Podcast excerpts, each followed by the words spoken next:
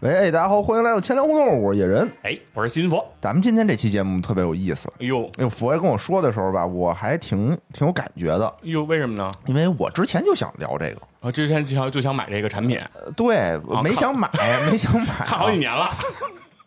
因为它的价格确实惊艳到我了。哎，怎么什么产品呢？今天我们就聊一聊这个表圈的贵族小天才手表。哎，小天才手表是吧？嗯因为最开始这种儿童手表给我的感觉啊，嗯就是一玩具，嗯啊，对吧？我说一个玩具，一个电子表能有多少钱呢？三十 我理解的电子表都是小时候那种抽奖，就是一大盒，啪啪啊杵窟窿里头，啊大奖就是那么一电子表，可能也就几、几百块钱吧，啊，那太那太贵了。二三百块钱。对，以前吃肯德基，啊，送的琪琪给过那个儿童手表，嗯，是，就小时候几十块钱，现在我觉得也就几几二三百块钱，就是一玩具嘛，相当于。嗯，然后那天我们家那个呃电梯里头打广告，哦，和那个变形金刚联动，嚯。对，出的什么那个呃大黄蜂什么联动款，啊，然后我说这看着得劲儿啊，嗯我查查多少钱吧，我一查两千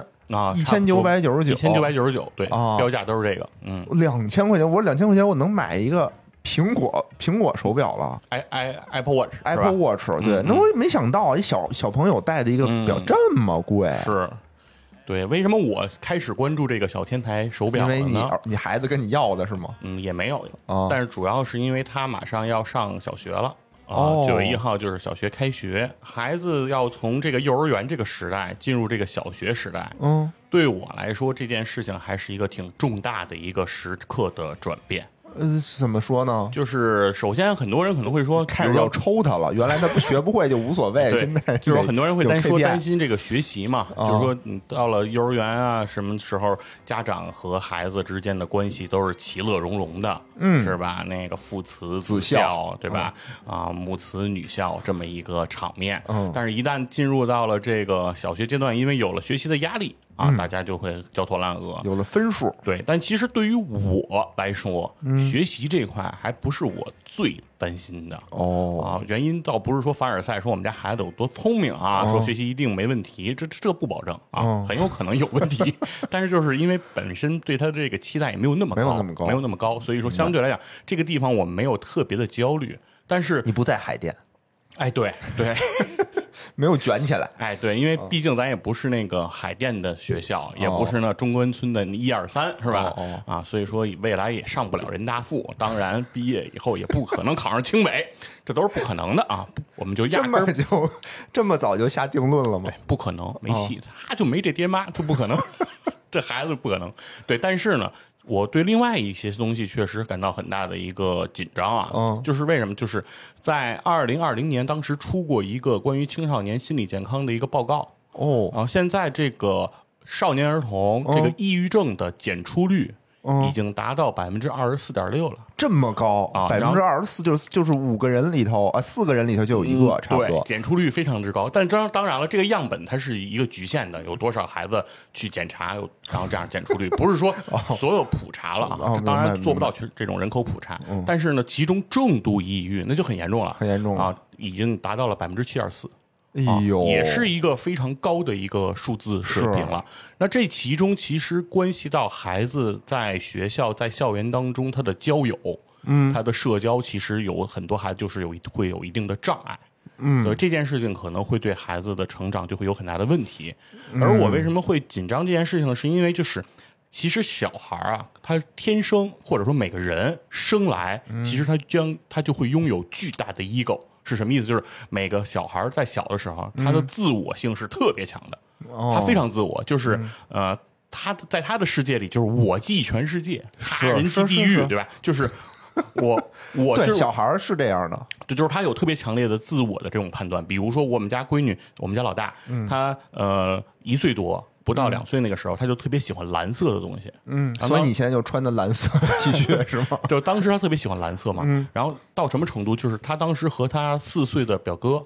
嗯两个人争夺一个呃蓝色的羽毛球拍嗯当时其实是有一副紫色的，呃，就粉色的和一副这个蓝色的啊，嗯他就他们两个人都要那蓝色的。当然，人家小男孩的意思就是蓝色蓝色是男孩的女孩用粉的，我不可能用粉的。哦，对，但是呃，我们家孩子呢，就是说我也要蓝的，我就喜欢蓝的，就是他的他的自我是特别大的，明白所以在这个阶段，其实小孩不是特别容易受周遭的影响。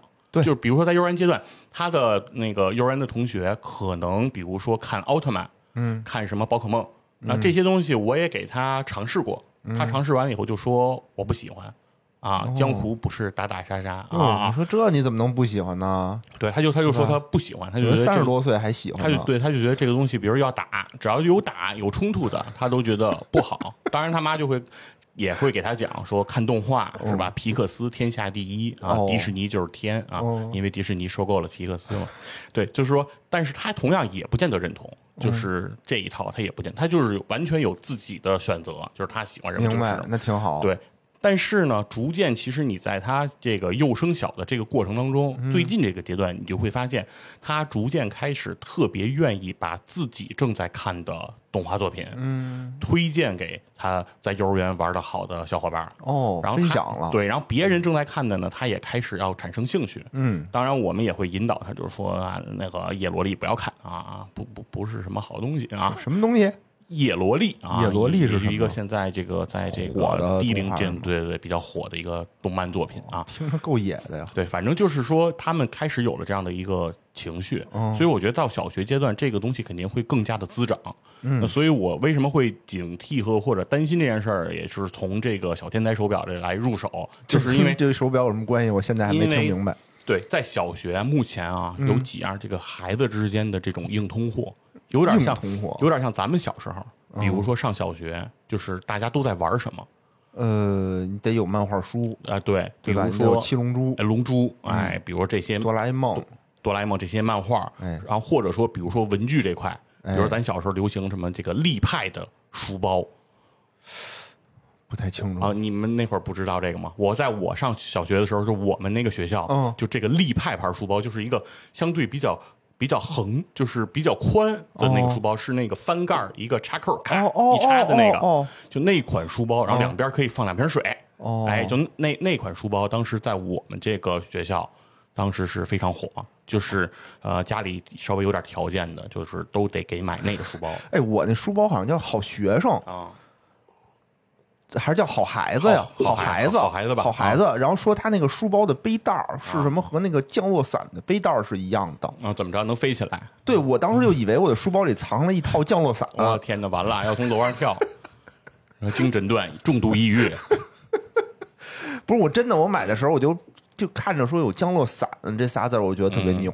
是啊，但是我们都都都背的勒里勒特的对，的。反正现在这个小孩儿这个书包这块儿啊，嗯，现在比较火的一个牌子叫 Backman，好像是这么读啊，哦我读的可能也不准，反正是一个看着跟个箱子似的那个书包，哦，大概是上衣，八百多哦，这么贵啊一个，反正这个呃，我媳妇儿的意思是说，等开学前肯定给他给他给他治一个，好歹得啊来一个啊对，高低得给整上啊。说这个现在这个书包可能现在是小学这个圈层比较认的啊，哦所以，真的有吗？就小学生的就已经开始就有这种认同感，是吗？但是反正我上小学的时候已经有过了，已经有哦经历这个了，因为当时就是让这个立派啊，就学校当然老师，就是其实我觉得小学阶段其实当时是一个非常拧巴的状态，嗯，就是这个老师在课堂上啊，经常要给你讲不要攀比，对对艰苦，朴素，是把精力都用在学习上。是但是他们力派厂家的这个人代表是在班级里，现在整个学校里，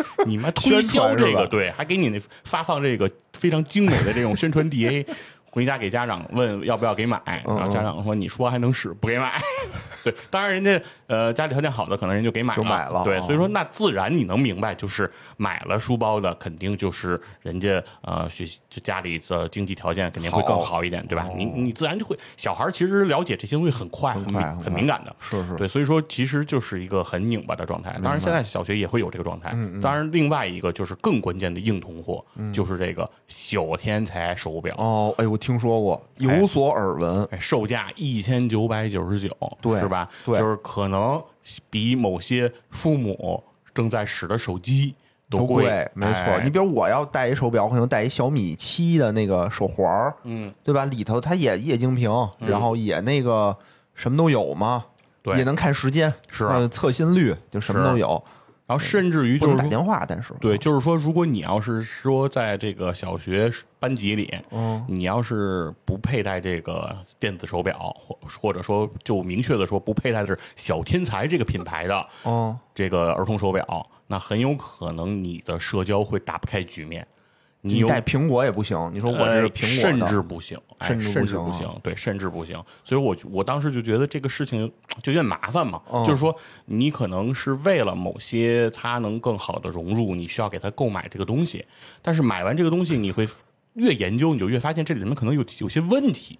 对，将来如果这个东西天才发明这个的人，对，带来了一些，比如说孩子沉迷在这里面等等这些问题会怎么办啊？所以我我就是你就越多的想去了解它，嗯，但是当然了解完了以后呢，就想也不能白了解嘛，做期节目吧，是吧？要不然要不然亏得慌。买了吗？我先问一句，还没呢吗？还没，打算买吗？每天都在这种买和不买之间 波荡啊，还有时间，九月份开学呢，是量子态的，就是。来说说说说说，对，然后咱们就正好说说这个小天才他是怎么一步一步啊，到今天就有点像一个恶魔。就是是吗？像对你这么对我来讲，感觉现在有一种叫跟魔鬼做交易。虽然只有一千九百九十九，对呀，就买呗，实在不行咬咬牙就买呗。但是他未来可能会在对孩子和对家庭造成的影响，我认为远不止一千九百九十九。会有什么这件事情？啊，对，所以咱就慢慢说啊。行行行，先说说这个小天才手表是怎么一步一步，我操，发展到今天了啊！这件事情还是离不开一个人啊。咱们之前的节目里。做过这个杜国营的小罐茶是吧？提过杜国营，在超游里啊，野哥给大家讲过这个小霸王，哎，提到了一个人段永平。段永平，哎，那今天的小天才和段永平，哎，依然是分不开的，是密不可分。和段永平和他旗下的是所谓四大门徒啊，都是有着千丝万缕的联系。啊，事实上，这个小天才这个品牌啊，不是这个咱们国内大陆这边。啊，来开发或者说来诞生的。哦，它实际上是一个台湾的公司啊，叫经济股份，嗯。啊，这么一家电子公司。当时经济股份以小天才为名，出了一款山寨任天堂哦。红白机的。哎，我有，我有，哎，超游里之前说过，对吧？我的第一款那个 FC 就是这个小天才，哎，没错，嗯，就是当时其实。这个小天才做这个山寨的 FC 啊，嗯，是比这个小霸王要早的，嗯，所以说在小霸王我们熟知之前，其实小天才已经卖遍全全球了，嗯，就是不仅在这个中国大陆，就是在世界的各地都会有小天才的这个游戏机，嗯，因为它完全兼容 FC 的游戏卡嘛，所以说它的价格又比这个任天堂的便宜，对，所以它的这种市场占有率是非常高的，非常火爆，嗯。所以小天才这个品牌知名度也非常高，嗯，所以说在这个段永平啊，段大师，段大师做自己的这个小霸王的时候，其实他也一直紧盯着这个小天才，因为就是头对头的竞争关系，对吧？那他到了什么程度？在一九九五年，他开始创立步步高这个公司的时候。他当时就想过说，想直接收购小天才这个品牌，哎，直接把竞争对手拿过来，就省得说小小天才、小霸王还要在市场上做这种竞争了，对吧？我就不搞不搞这种内耗了，我直接给他拿过来就完了。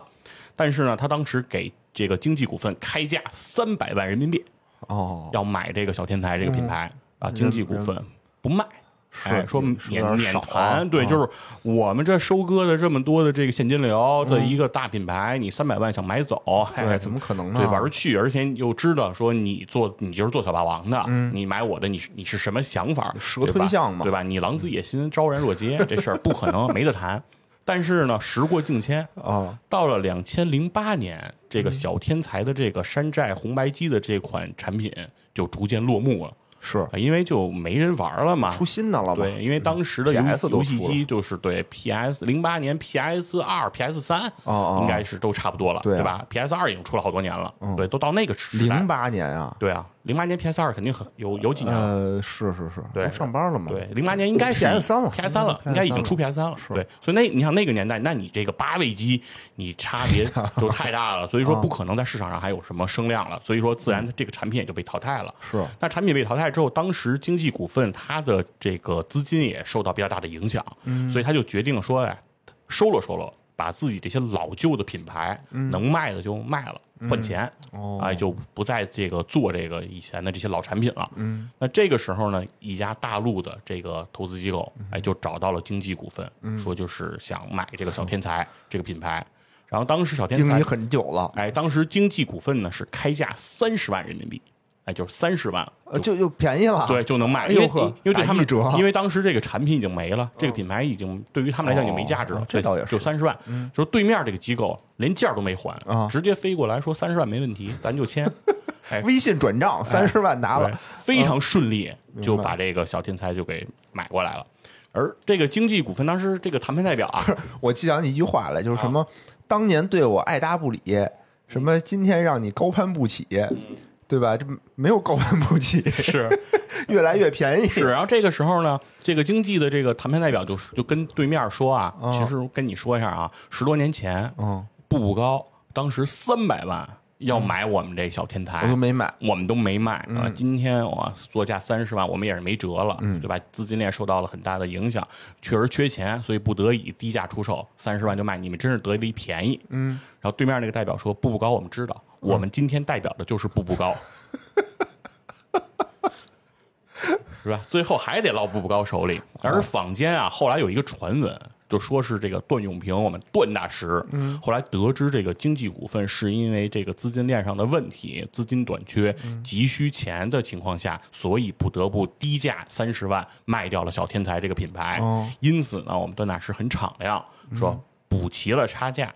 最后还补了二百七十万给经济股哎，就是说，当十多年前我不是提过三百万吗？嗯今天我们还是按这个数，嘿，哎，当然了啊，零八年的三百万和九五年的那肯三百万，定不一样啊对吧？那不可同日而语啊，对对吧？那也二百七十万呢，是，就是说说段大师很这个人很局气，当然是 还是有钱当然这只是一个坊间的传闻啊，这哦实际上人家也没给咱对过账，就是是不是真给过，是不是等等，对，但其实无论是三百万还是三十万，其实这个钱数也没有那么重要，重要的是呢，就是步步高终于收到了这个品牌，梦寐以求啊，九五年就惦记啊，事隔十三年啊，就当年的女神，哎。对吧？当年的女神不肯下架，哎。哎，过了十三年以后，哎，哎，就还是是委身于我。反正反正过十三年了啊，女神也就 无所谓了吧，啊，不提什么条件了。啊，是。对，但是这个品牌当时步步高给它呃收购过来之后，就把它下放给了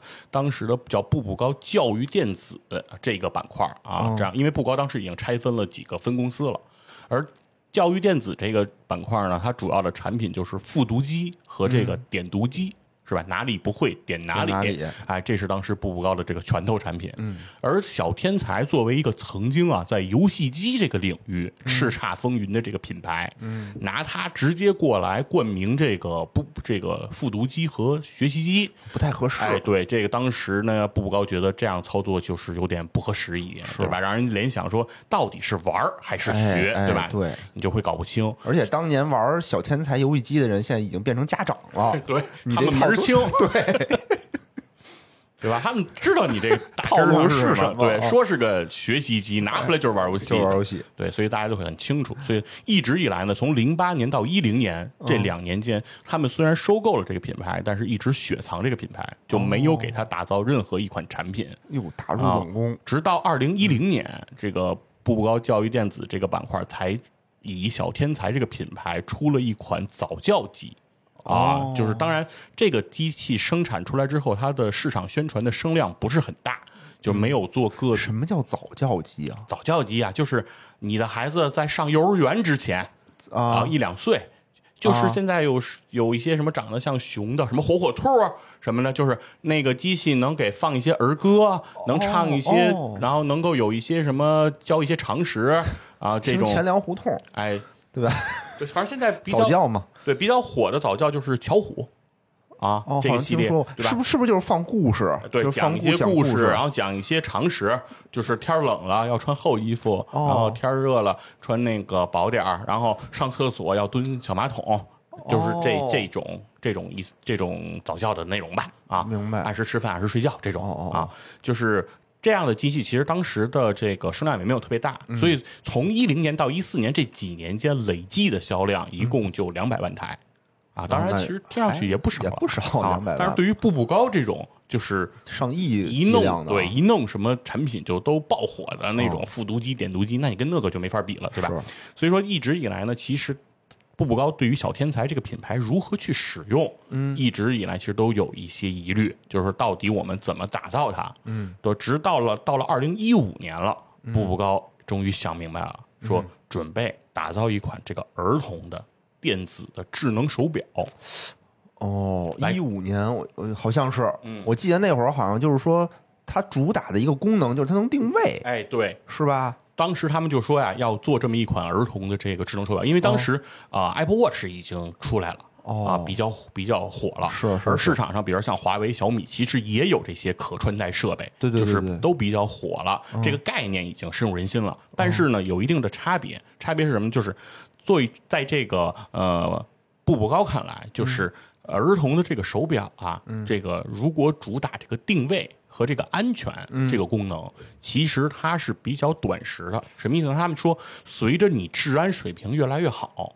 随着这个天网啊这些摄像头的分布越来越高清，其实孩子走失和这个呃丢失的这种情况肯定是会越来越少的。嗯，大家这种担心可能也是会越来越少的。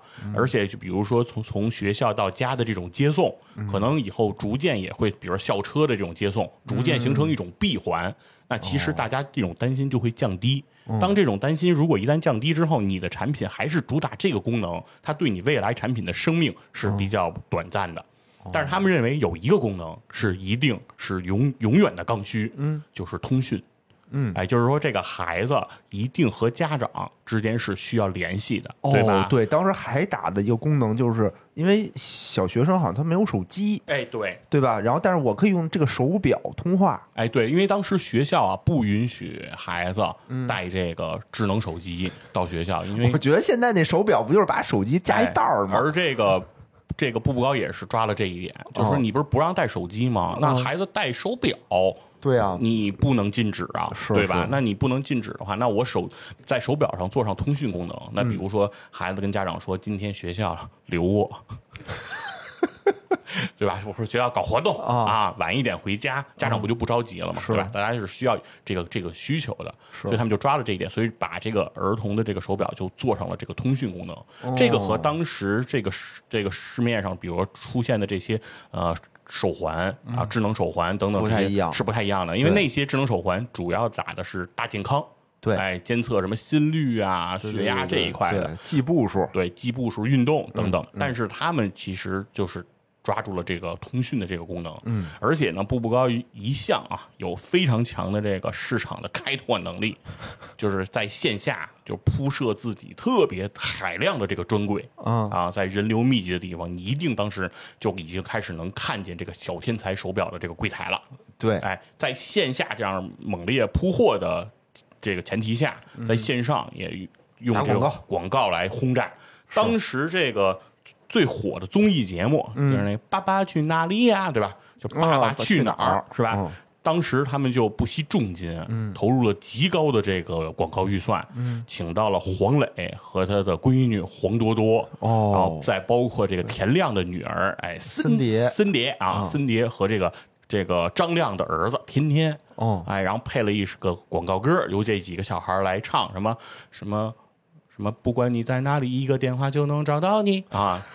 就是那个配上蓝精灵这样的一个旋律，哦好像是啊一个电话就能找到你，是吧？呃大家就觉得非常的非常的好。对对对这个通讯，而且后来他还宣传了一个叫做说啊，只要有了小天才，嗯就有了好朋友啊！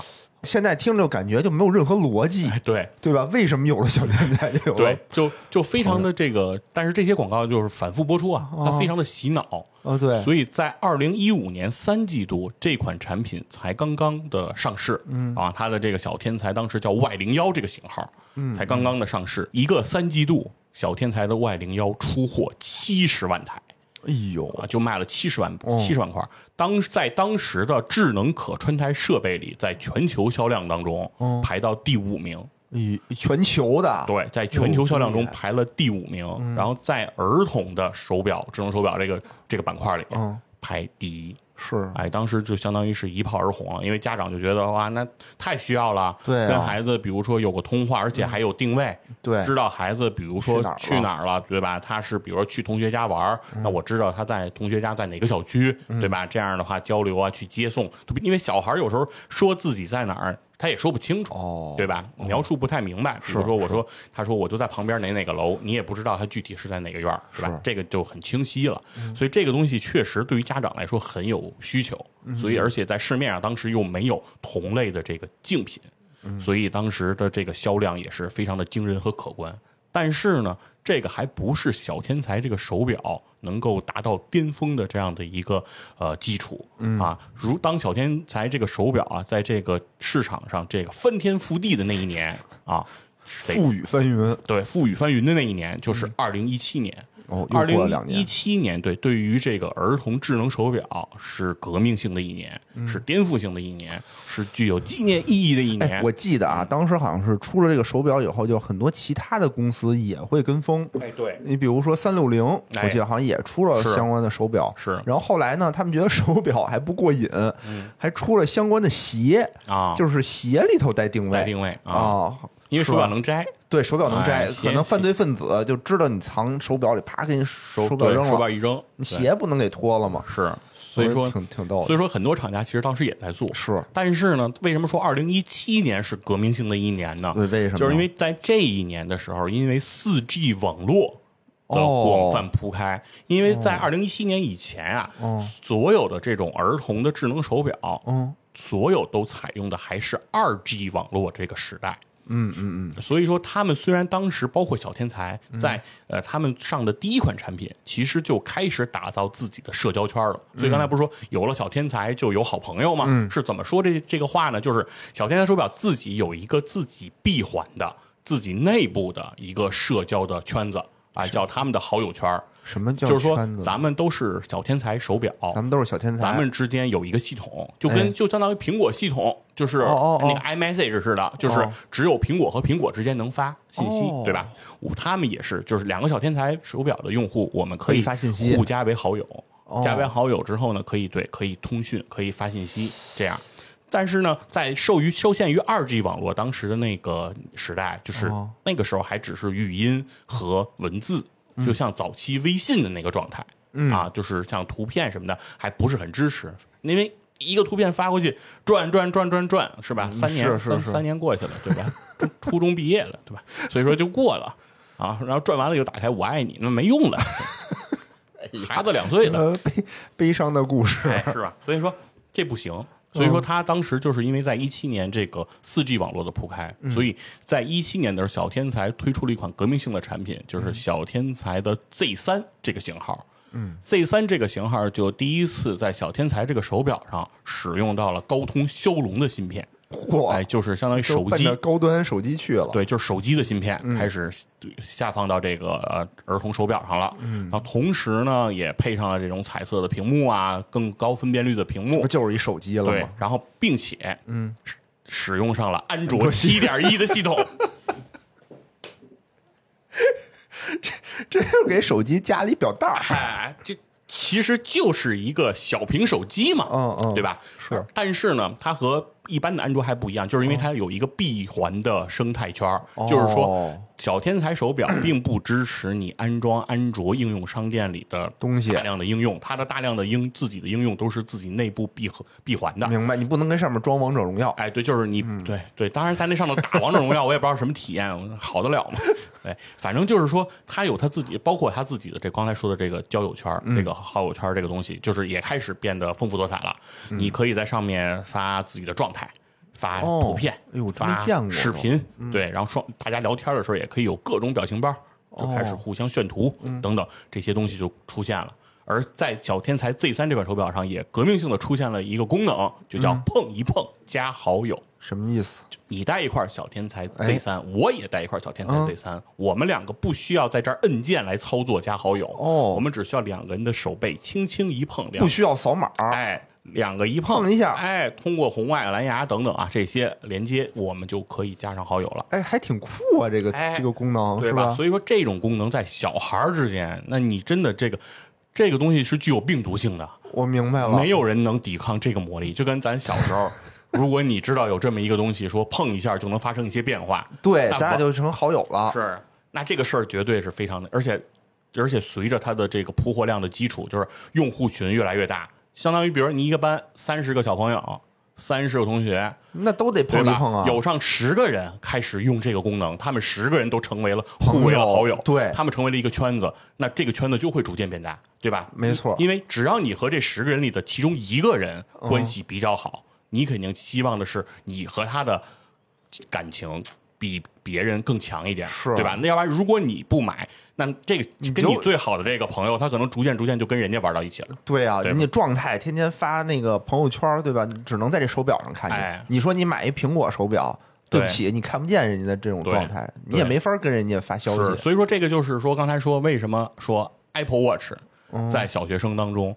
它没，它不是硬通过，不行就是你戴一 Apple Watch，没有人觉得你怎么样，哦因为你的 Apple Watch 跟我们没有任何联动，哎对吧？你说你那东西贵，你说你东西三千四千没有用，没有用，没有用，大家大家碰碰不到一起去。对大家不了解，对吧？哦没法给你发消息，对吧？你对吧？人家建一群，里面发了什么事儿，说大家明天那个礼拜六一块一块去哪儿玩儿哦嗯，全班都去了，不是老师也得有一这是吗？老师在群里头不是人家可能是自己自己约的。同学自己自己玩嘛，哦对吧？一个小圈子，人家都去了。比如你你平时也跟人一块玩，上课也在坐在一起，但是最后人家一个小组都去了，你你就不知道这事儿。对，对吧？所以说这个事情你就会很麻烦。所以我说为什么我对于我来说这件事情很重要？那你得买啊，那必须得买啊。就是说你会担心啊，就是你的孩子如果不知道，哦就是他会怎么样，对吧？所以你觉得这个东西确实，这个时候就开始反过来操作了。就哦刚开始你看，在小天才这个 Y 零一这个最早期的这个元祖机这个时代，嗯是家长买给孩子。对对吧？是说我怕你不安全，嗯我要知道你的定位，我要和你联系，比如你在学校怎么样，有什么问题，对随时能跟这个家长取得沟通，对吧？大家是奔着这个目标，是家长买给孩子。是到了这个小天才 Z 三这个阶段，转过来了，马上就变成了孩子央着着家长给买，从给我买到我要买，对 对对，从让我学到我要学，是吧？这个转变还对，挺厉害的。这个主动性就很强，就是一下就一下就不一样了，而且价格也就上去了。对吧？从小天才 Z Z 系列就一直其实是一千九百九十九这个定价，都已经很多年了，对，都一都这个定价一直很多年了。现在是最新的一代是小天才的 Z 九，Z 九吗现在在商场里的售价就是一千九百九十九，然后之前 Z 八出的时候也是一千九百九十九，Z 七也是一千九百九十九，就是它每一个新款上来的的定价都是一千九百九十九。而且它这个壁垒还挺高的，嗯，对吧？就是说，不是说我能有竞品，我竞品是变成社交了，我不是一个产品了，对对吧？你怎么去攻破它那个社交圈碰一碰呢？对你攻破不了。你别的厂家我我也出一这个，对吧？除非你的占有率、铺货量比它大，对，你才能实现说我就我可以，是但很难嘛。就是因为它现在拥有了极高的这个这个用户用户基础，是所以它这东西就越来越来越闭合，而且它是一个闭合的生态圈儿，就是你用外面的产品永远安装不了我的这个软呃件，打不进去，对吧？我这是对只给小天才我自己量身打造的，只有我们在内部的。是所以哎，它只有 Z 系列这一千九百九十九一啊，款产品，不是不是不是，所以现在要要接着往下说啊，哦为什么我说这个东西会有问题了啊？哦哦就是随着一七年它的这个社交属性的发扬光大，小天才这个手表啊，就是在这个小学生之间，在学生这个圈层中，它的这个升温速度就极快。嗯对然后之后呢，这个 步步高啊，就开始利用上人性了 啊。这个人性这东西一旦被你被一个企业所挖掘和发现，哦接下来发生的事情就逐步着向 着一个恶魔一样的深渊，对，就狂奔而去，你知道吗？首先一个是。刚才说了，小天才手表除了这个比较旗舰的它这个 Z 系列，其实它也有，比如像刚才提到的这个 Y 系列的、嗯。啊，包括现在也有 Q 系列、D 系列哈、剩下这几个系列的售价相对是比较亲民的。嗯，比如说我看的一款 D 系列的这个手表、啊，它现在的价格大概四百来块钱。啊，还可以啊，那就能接受对，相当于是小天才里比较低端的产品啊但是你你你如果现在把它比作是一个手机的话，四百多就有点便宜了。啊，对，但是是这样的，小天才虽然 Z 九它卖一千九百九十九，嗯，但它用到的芯片和处理器，嗯，和屏幕的等等的这些参数，嗯，你要照比手机呀，嗯，千元机都不足啊，哦可能七八百块钱的手机高通吗？也用的是，但是你现在不用高通了。高通是高通，哦多不是少是哦对吧它不？是干吐那种。对你不哦可能给你用那个，别干吐了，骁龙八系都不见得给你上得了啊，对吧？明白可能还是个骁龙五系的哦处理器就够了，因为它 不功能少，功能少，它不需要，而且它都是内部闭合的软件，它完全适配嘛，它又不和安卓那么大的海量的这些应用，对吧？嗯是是小天才手机微信都安不了，没有微信，哦，不让你按。它对它就是不可以有微信，不能打破这个圈层。对对，所以说它就是就是这样的一个情况。嗯，所以它会造成一个什么呢？就是你刚才我说它的售价其实是分了很多层次的，那贵的和差的有什么区别呢？嗯有什么区别当然从硬件上有差别，比如说像小天才的这个手表，现在有特别高清的这些广角的摄像头，嗯啊，可以拍非常。不错的照片，嗯，拍完这些照片呢，可以发自己的这个好友圈 啊。当然，它的本意呢，理论上说应该是为了和家长视频通话的时候更加的清晰啊，看清楚点看得更清楚。但是实际上，大家的更多的应用是用在了这个方面。明白？对，那你可能低端的产品就不会，可能有的就没有那么高清一些。对，而且像小天才 Z 系列的手表的一个特点呢，就是表盖儿可以这样掰起来，像柯南一样，哎，像柯南那个发射那个 Pew 那个东西，对吧？瞄准你。咔一下掰下来，掰起来，能怎么着啊？掰下来拍照更更加方便吗？对吧？哦。你你要不能掰下来，你照相你只你得这 这么么举着手，举着手，对你这不是掰下来，你就这样非常帅，而且不仅能掰，掰完以后说还能转，能转，就是把那个屏幕还能转过来，嘿。调个个儿。哎，有人就说说自拍说还能。对掉个个儿来说，为什么说自拍更方便？哦。可是人就说了，这是个手表呀，啊，你不用掉表啊，你掉手腕儿也一样啊。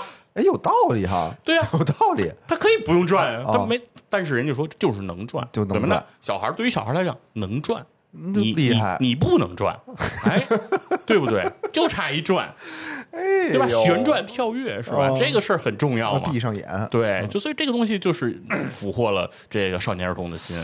对，然后另外一个就是高端的这些手手表，小天才为什么他开始做这个自己的这个社群的运营之后，他就在内部开始铺设自己的货币系统。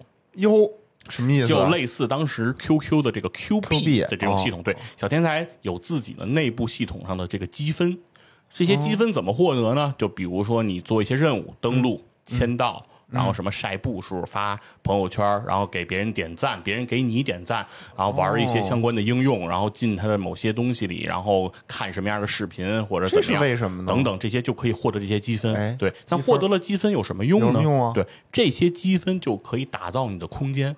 QQ 空间 QQ 空间对，装修，哎，想要好看的壁纸，好看能动的这种状态，哎，就需要用这些积，，QQ 秀就需要对，就需要用这些积分来买，对，包括你的头像，哦哎，做做一些效果，包括你的昵称。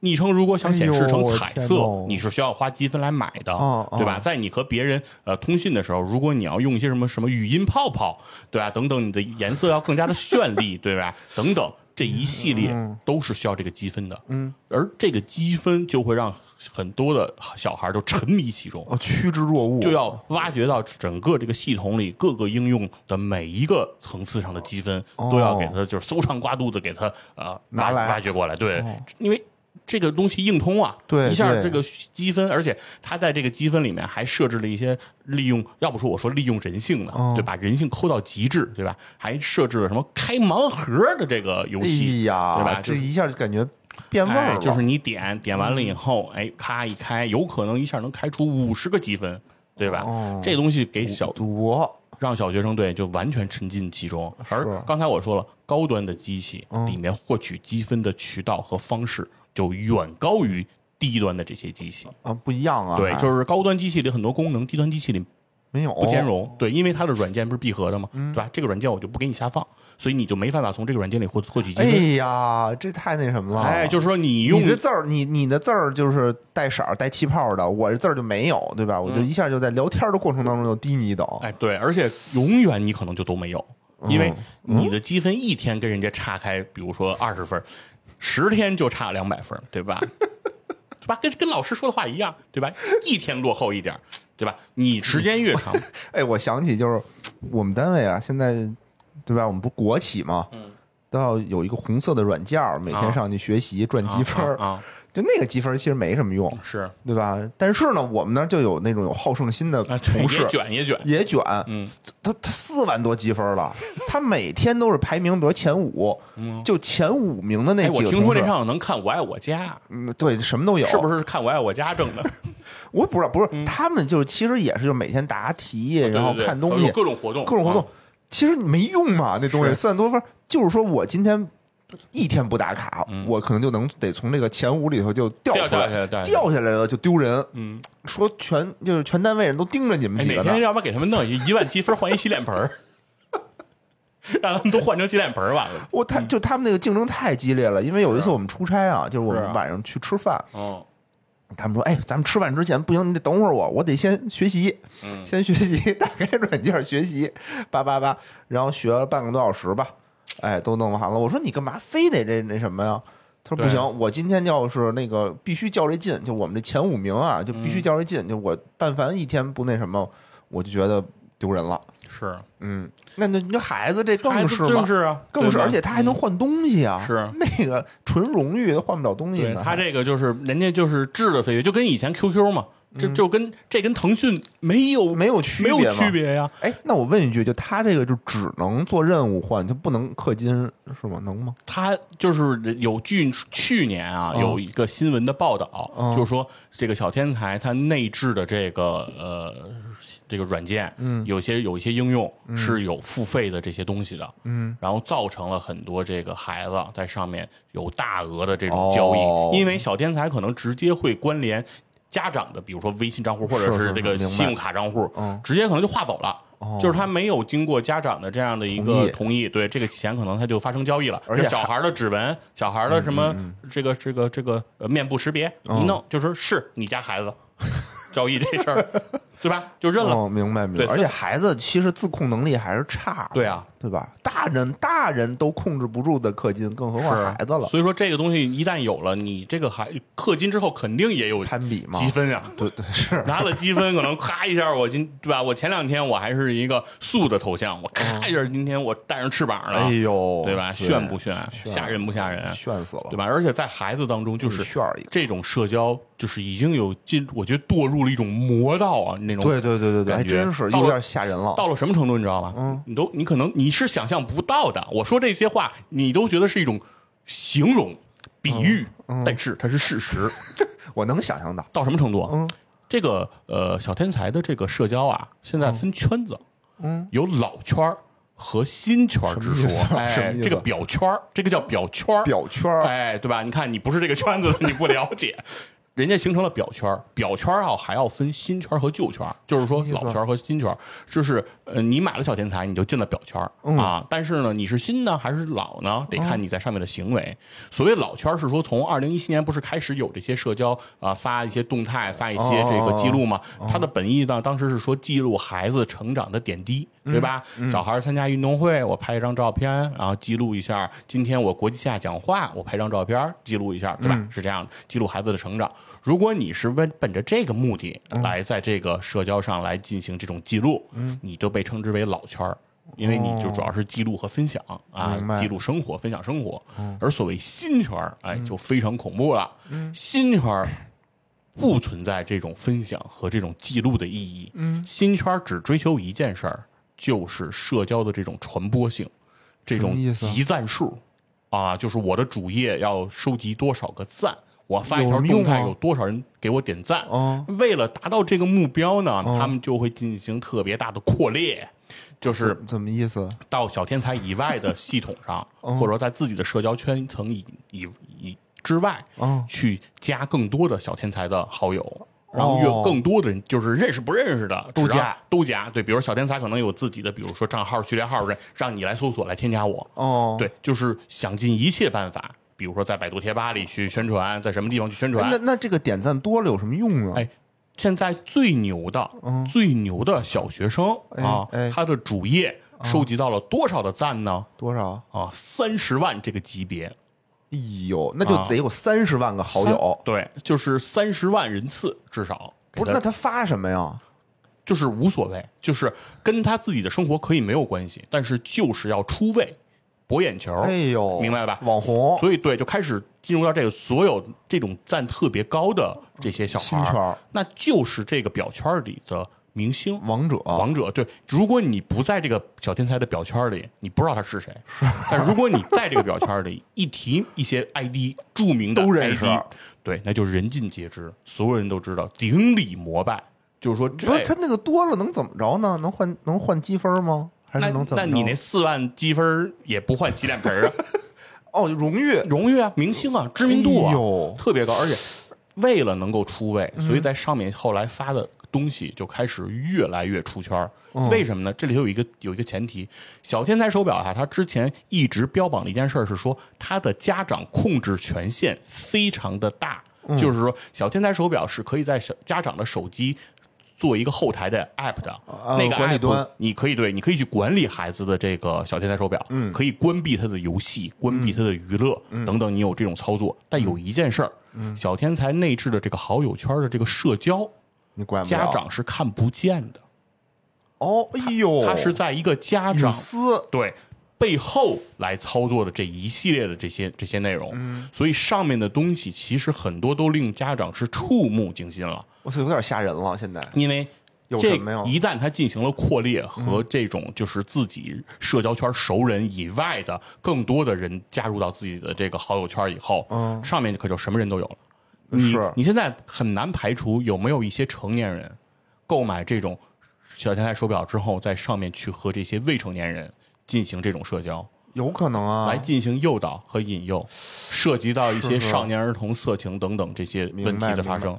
我认为可能性是很高的，非常高非对吧？比如说你拍个什么露这个的露那个的，然后让你的点赞数，我就去帮你去去去集赞。摇人儿，给你集赞，我操，连钱都不用花，白嫖。对对啊。是不是可以可肯定有人会有这样操作，而而这一系列在监护人的视线之外，那为什么不能让监护人去看这个？因为这件事情就是小天才手表的一个卖点，就是说这个是孩子自己的一个私密花园，对吧？小孩最需要的一件事就是我和我的朋友，嗯，我和我的小伙伴，我和我哥们儿说点什么，家长最好别听。也知道，对，当然说说归天了也，没什么事儿。可能大部分人在那个年代，可能跟哥们儿之间的那些秘密也，不想让家长知道你。说出来，其实可能也没什么，家长也都不屑于知道，但是也不想让人知道，对吧？啊这是那个年代孩子的这种情况。因为我这是为什么我说小孩一旦从幼儿园到了小学，他会有一个质变，嗯，因为在。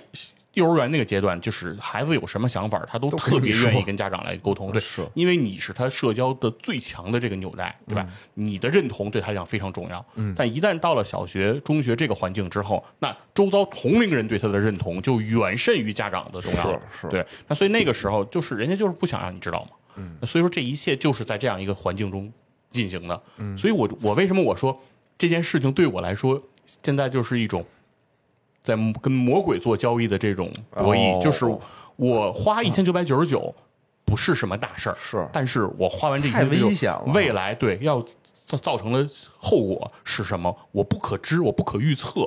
那你就让他就尽量的去那个老圈儿呗，别这种新圈儿，我听着啊，我就就吓人。说实话，但是很多事情就是说，不是由你选的，对吧？哦我爸也想让我上北大吧，是吧？也说北大那圈挺好的吗？你这圈儿不如人家那圈对吧？这对吧？人也希望说你播客圈儿，对吧？你去视频圈儿多好呢，对。但是有些事儿不是不是有有些事儿不是家长能选的，而且有些事儿孩子能选吗？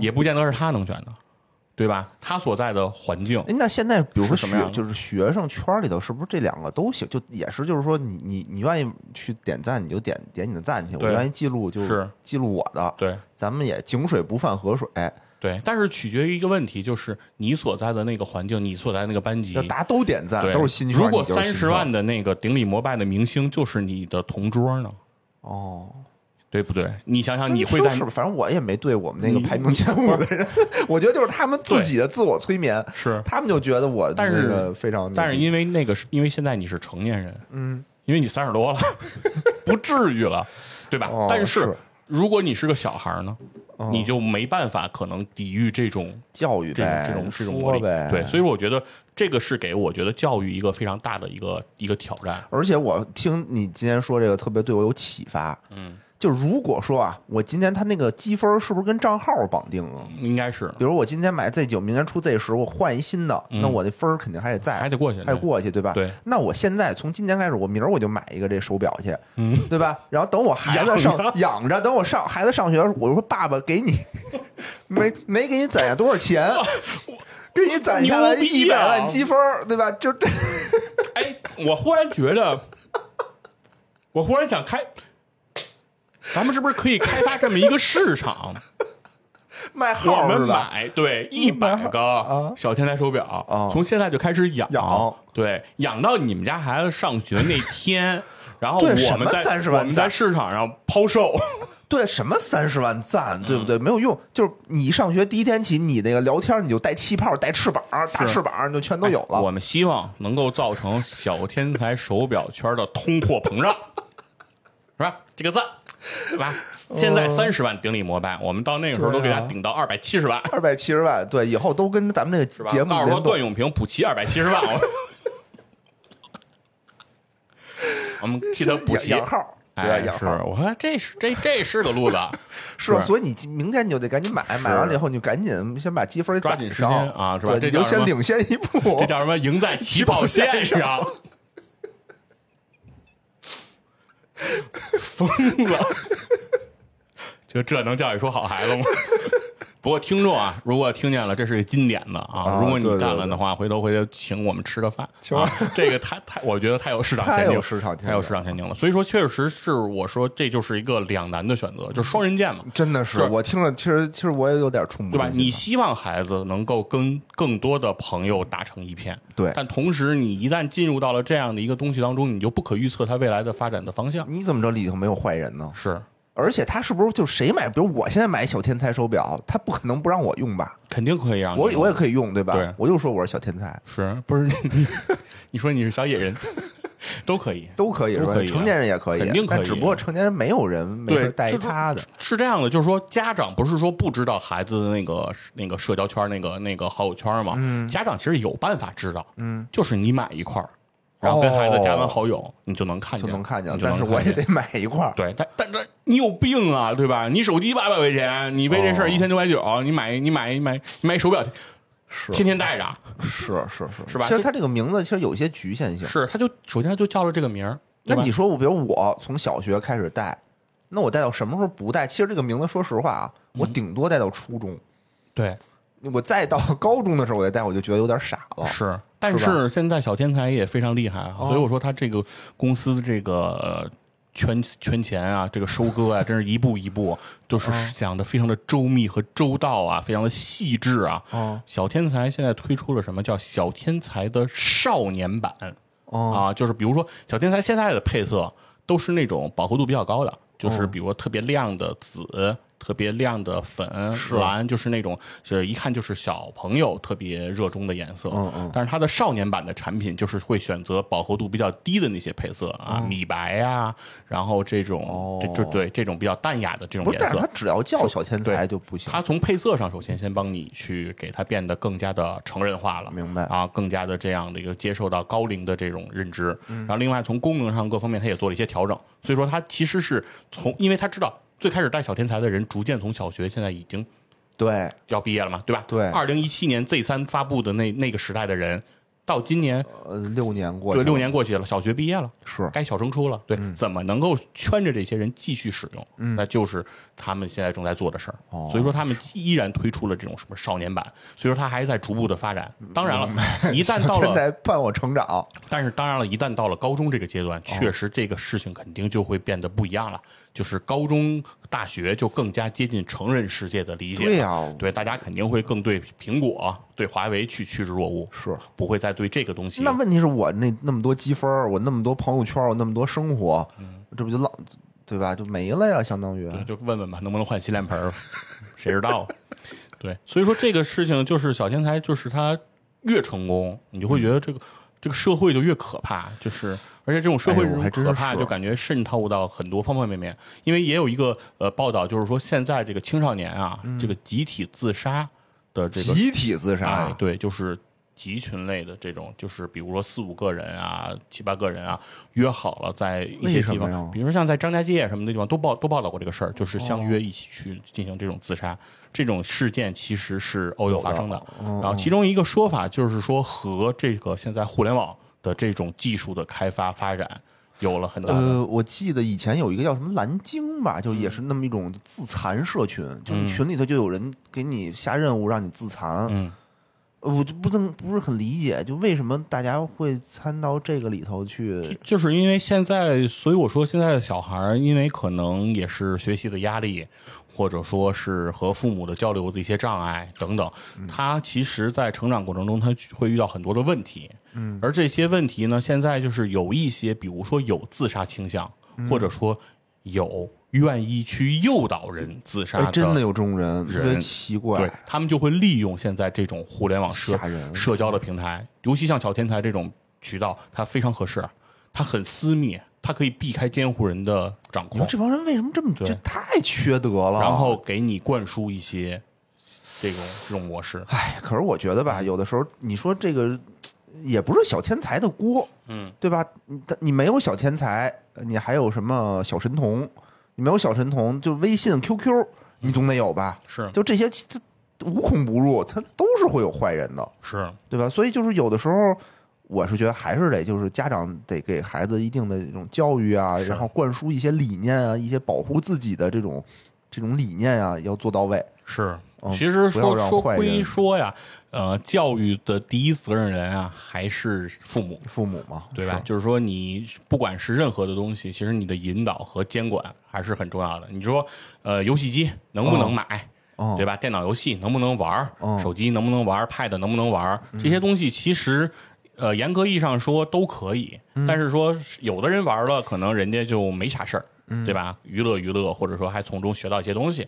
有人玩了就沉迷，然后就对就荒废了学业，都有可能。但、嗯但是你不能赖到这些东西上。其实核心还是在于家长的这样的一个管理嘛。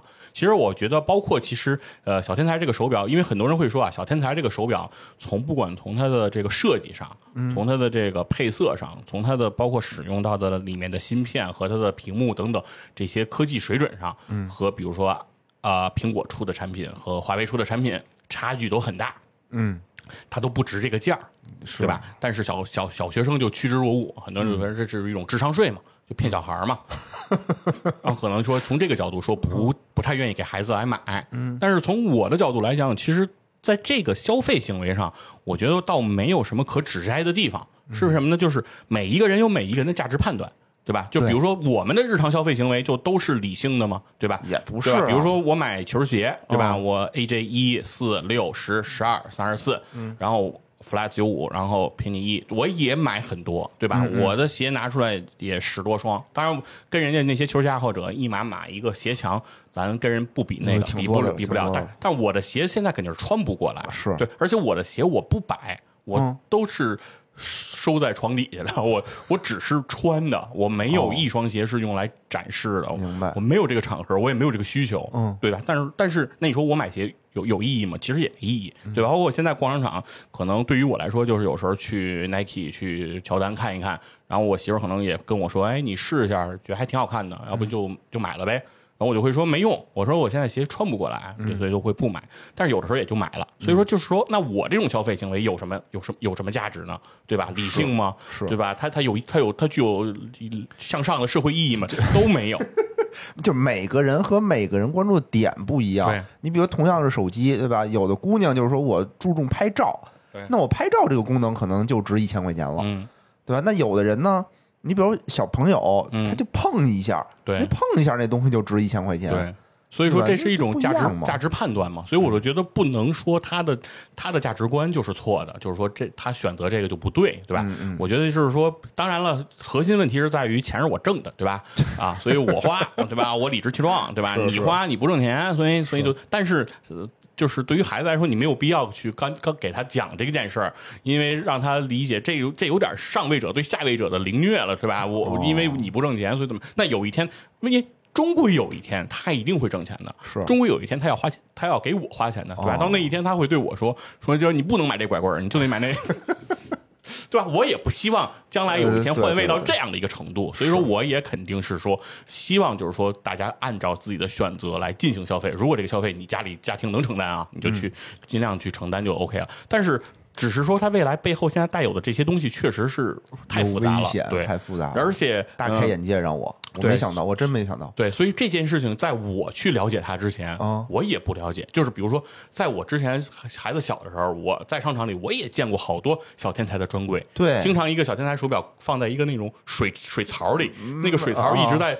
放水，嗯对当时他就是说，我当时就想的是对，他在说他防水嘛，嗯我说那他估计就是游泳带的吧，因为你你不了解他，对，对对对但是现在你要说发现孩子可能需要买了，你就会去了解他。哎呦，你这真是啊了解的不少。我我反正我家里也没孩子，我也没想买，所以我从来没有想到会有这么多事儿。就比如说，也可能有很多家长，就他也不了解这些事儿。嗯，他也就是说，哟，我们家孩子要上学了，要买小天才手表，那我就给他买一个。背后什么发圈儿啊？你说什么新圈老圈儿？这我觉得大部分家长可能是不知道的。嗯，我觉得对，可能知道的不那么多，不那么全，对对对抠的不那么细，所以这也是说咱们做这一期节目的一个意义吧，是就是是给大家提上这么一个醒儿。然后另外呢，其实关于咱们刚才那个生意的金点子啊。再补充几句，补充几句，因为钱粮胡同一般不教人致富，所以教人致富呢，一般来讲也会走上邪路。就是，嗯是我先说一下这个金点子啊，它的一个风险非常大的一个潜在风险是什么？就是在二零二二年的 Q 四四季度，嗯啊，这个销售最好的儿童的这个智能穿戴手表，嗯，已经不是小天才的 Z 系列了，哟，那啊是什么，呢？它已经变成了华为的四 Pro，啊这一款也是给小孩子用的吗？对，也是儿童的这个手表，这个我在华为的店里也去看过。嗯嗯嗯，啊，它的做工各方面，我认为比小天才要更精致一些。啊，哦确实是更精致一些，但是它唯一的问题就是它无法和小天才 碰一碰成为好友。那就是大家都穿华为呗。对，但是呃，华为没有自没有做自己封闭的社交圈儿，它用的这个社交就是微信。哦，就是他在那个上面是可以安装微信的，明白。所以大家其实就是微信，或者是那个学校可能上网课，现在可能有的也在用这个微信。嗯，对，所以说可能现在微信的这样的一个渗透率，就是这在这几年啊，特殊的这种情况下，也是一个特别高的一个上升的一个情况。明白。就好好多好小孩儿企业微信之类的，就是那种包括钉钉等等，也都需要用他们来上网课嘛，哦对吧？用这用这些腾讯会议等等，它这些 app 呢，在这个华为的这个手表里都是都是可以安进行安装的，因为它是开源的，它不是那我网课我举着手表上网课不一定啊，就是你、你可以你可能是 Pad 上有，但是你跟它同步嘛。明白老师发一个通知嘛，对吧？晚上八点上，你在外头呢，就是你不能天天抱着平板儿坐在那儿等吧，就是你随时能知道哦，对吧？这么一个通知的概念。所以说，它这个比较开源的这样的一个环境下，所以说相对来讲，它的这种闭合式的这种社交的这种刚才提的某些风险，它相对会弱化一点啊，因为家长也都能因为家长能监控能看到，对吧？相对会好一点。而当这个华为的四 Pro 它的这个销售额现在已经超过了小天才的这个这个产品之后，嗯，所以在整个二零二三年的 Q 一啊嗯。的出货量，小天才因为它产品线特别丰富，嗯，从 Z 现在从在市售的从 Z 九到 Z 六，嗯，都有。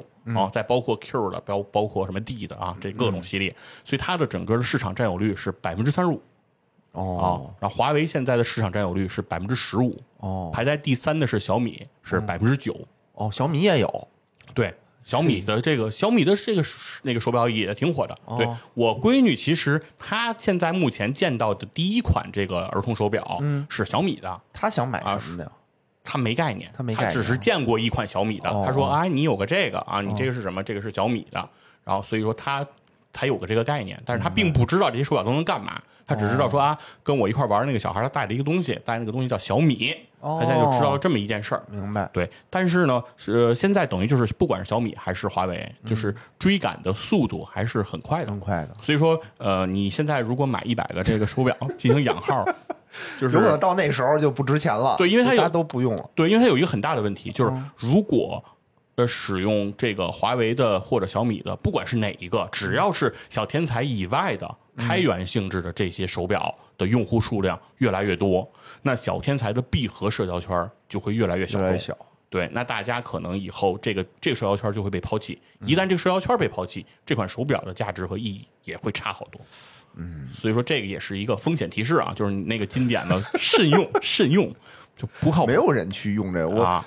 我后来又想嘛，就万一啊，我觉得还有一个风险，嗯，就比如我现在开始叭叭打卡什么的，我觉得是在养号啊，嗯，当时我孩子一看说，哟，你这个老号我不用，我要用新的，啊，人家可能不像那 QQ 是吧？位数越小越好，人家追求越新越好。对我要啊新，我要用我自己的，啊你这是你的，是你可能五位 QQ，说二百个太阳也没用，然后说没用不是我自己的，对，不是我自己，一看就是什么你爸给你的。啊，是这个，确实是肯定也有这个问题。另外一个，其实我是对这个儿童手表啊，现在的这个市场也有一些想法。什么呢？就是其实家长对于这儿童手表啊，最看重的功能，实际上是这个定位和这个通通话质量等等这这些方面。是但是就这两个功能上来讲呢，现在就是越贵的这些系列的这个智能手表，其实无论华为还是小天才还是小米，都是这个问题，就是越贵的手表，它的定位功能就越准确。比如它既可以用，啊，对，它既可以用北斗的卫星，哦也可以接 GPS 的卫星，甚至还可以接什么俄罗斯的那个卫星。对，我的天哪，就是它的定位可能会越准，哦然后越越越越明确，嗯。甚至于小天才的 Z Z Z 九现在的这个它很多的这个楼啊，这个泽商场连斯基都得买个小天才啊，在这个商场里啊，能定位出孩子在哪一层。啊，就是我操，这是怎么做到的？哎，它就是有海拔海拔仪，哦，他的手表上带电子海拔仪，就是能能通过高度对来确定，因为它的它肯定说明它的高度很很精准嘛，一层可能就差两三米嘛，那它能知道这个它在具体在多少米，那它能判断设施了，对，他就能判断他在哪一层。那这些定位其实对于家长很很很有意义嘛。如果孩子在商场里一旦走失，你无法判断说孩子会不会坐电梯去了其他楼层，对吧？你有这个，你确实会方便你寻找孩子，因为就算你找到了经。经线和纬线的那个交叉点，你找到那同样一点，你在六楼，他在二楼，你不也看不见他吗？是没有用。所以说这确实很重要。但是这些功能呢，它确实是说，越是这种功能，其实越适用于低龄的儿童。嗯，而越低龄的儿童现在适配的产品，它的比如说拍照，它的这个社交功能都会相对弱，嗯，而它的定位也弱。哦，就是这个，我觉得是一是一对矛盾。就是我孩子越小，比如一二年级，我可能真的就希望给他一个就是啊，在安全性上、在保障性上更好的产品。嗯，然后但是呢，我不希望他有太多的什么拍照啊这这些。把那花里胡哨的功能都对对，把那些花里胡哨能能给我去掉，然后我我就要买一这个，但是但现在不给，有啊就是要不就是对，就是全的，就是你一买你就感觉这个孩子大礼包对，就堕入了魔窟，然后要不然要不然你就买了一个就是相对来讲定位也比较弱的，就是感觉你无法就是你得不到你想要的这个需求点的东西。这个也是，其实我对这个产品，就是你看了这么多嘛，就是因为你要买，所以你会产生的这种疑虑。嗯，行，如果有这个厂商啊，嚯有厂商的朋友听到我们节目，可以可以考虑一下。哎，对，就是说能不能真的就是考虑说生产一个，就是哪怕你价格定高一点，比如现在你的低端的这些产品可能四五百块钱，哪怕你把价格高一点，比如定个八九百，你把它的定位啊这些功能放上去，然后你把摄像头，你把能砍的这些砍掉，砍掉。对对对，我觉得也没问题家长也愿意买单啊。也。是，你就说吧，那么花里胡哨的东西，那不其实也是上课的时候，对吧？我也会抠哧啊，对，我天天点赞，然后我发圈儿，这东西你还不好管。所以很大的一个问题，现在就是说，因为这个小天才智能手表等这些产品功能越来越多，娱乐性越来越强。因为它现在还有一个点是说，理论上说家长是可以监管的，就是把游戏什么的都关掉。不让孩子来去操作，但是现在网上有诸多的教程，因为它毕竟是一个安卓系统，它对对它只要是一个安卓系统就可以开后门，然后就可以绕过家长的监管去下载和安装相关的游戏啊、娱乐，甚至于付费的这些哦，哎，那这样的话，其实就是因为这样的情况的发生所以现在很多学校，嗯，这对于这个儿童手表是有是有监管的，有的学校是不让带，有的学校是说你可以带，但是一旦进入教室，你因为有的学校有每个学生有自己的小储物柜儿嘛，哦，得收起来。你就对你的手表要放进柜儿里，你不可以在课堂上带，然后你只有放学了，你不是要跟家长联系嘛？嗯，你只有有必要的时候。比如你生病了、受伤了，你需要跟家长联系的时候，你才可以打开去带。嗯，对，对，我觉得应该是这样的，要不然其实他说叫手表，其实就是手机。是，他只是做成了手表的样子而已。然后我听那个谐星聊天会里有一集啊，就是说嘛，说他们那个呃学生都拿这个手表作弊哦，因为不带不让带手机嘛，就手表上我可以装那些什么，啪一拍卷子哦，然后答案就能显示出来，对吧？猿辅导，猿辅导，现场考场辅导，然后老师一过来，啪他就一关。啊，那你也没办法，没辙，你也没辙。现在都是对吧？都得尊重隐私，你也不能让人开开。是，反正挺那什么的。是，我觉得以后就不判卷子，就就作弊去，作弊。对对，让你他妈高考也作弊去。对，哎呀，高考作弊给你判刑啊！哎呦，这期真的是大开眼界，嗯，大开眼界。如果大家有这种需求，的时候做好自己孩子的这个安全教育，是这个东西就是怎么说呢？你不可避免。是对吧？你这班里三十个人，你说二十九个有这个小天才，就你没有，这个说实话啊。我就我都都替孩子尴尬，对，但也麻烦。所以说，我现在为什么我说我买和不买，我又踌躇和犹豫呢？那你是不是观察一阵儿啊？就是因为对现在比较 对现在比较麻烦，就是你不知道，因为现在所有的数据只代表历史，哦，就是小天才市场占有率现在，比如说出货量是百分之三十五，哦，但是这都是历史，哦，我闺女是九月一号开学，从她开学那是二零二三的 Q 三，你不知道二零二五二零二四的 Q 一或者二零二五的 Q 一的时候，出货量是个什么比例？如果有一天华为的。出货量是到了百分之四十呢，如果到了那一天，那小天才的这个圈不就废了吗？对，那他就说，那如果你买的是小天才的手表，到时候你还得换啊，哦，是吧？到时候观察一下，对啊，所以说也麻烦，别着急，哎，所以说我觉得反正所有的消费行为啊，等等党就永远胜利，是吧？行，那今天咱们这节目就到这儿，好的，哎，感谢大家收听，欢迎给我们点赞转发，给你周围需要的朋友，哎，嗯，拜拜拜拜。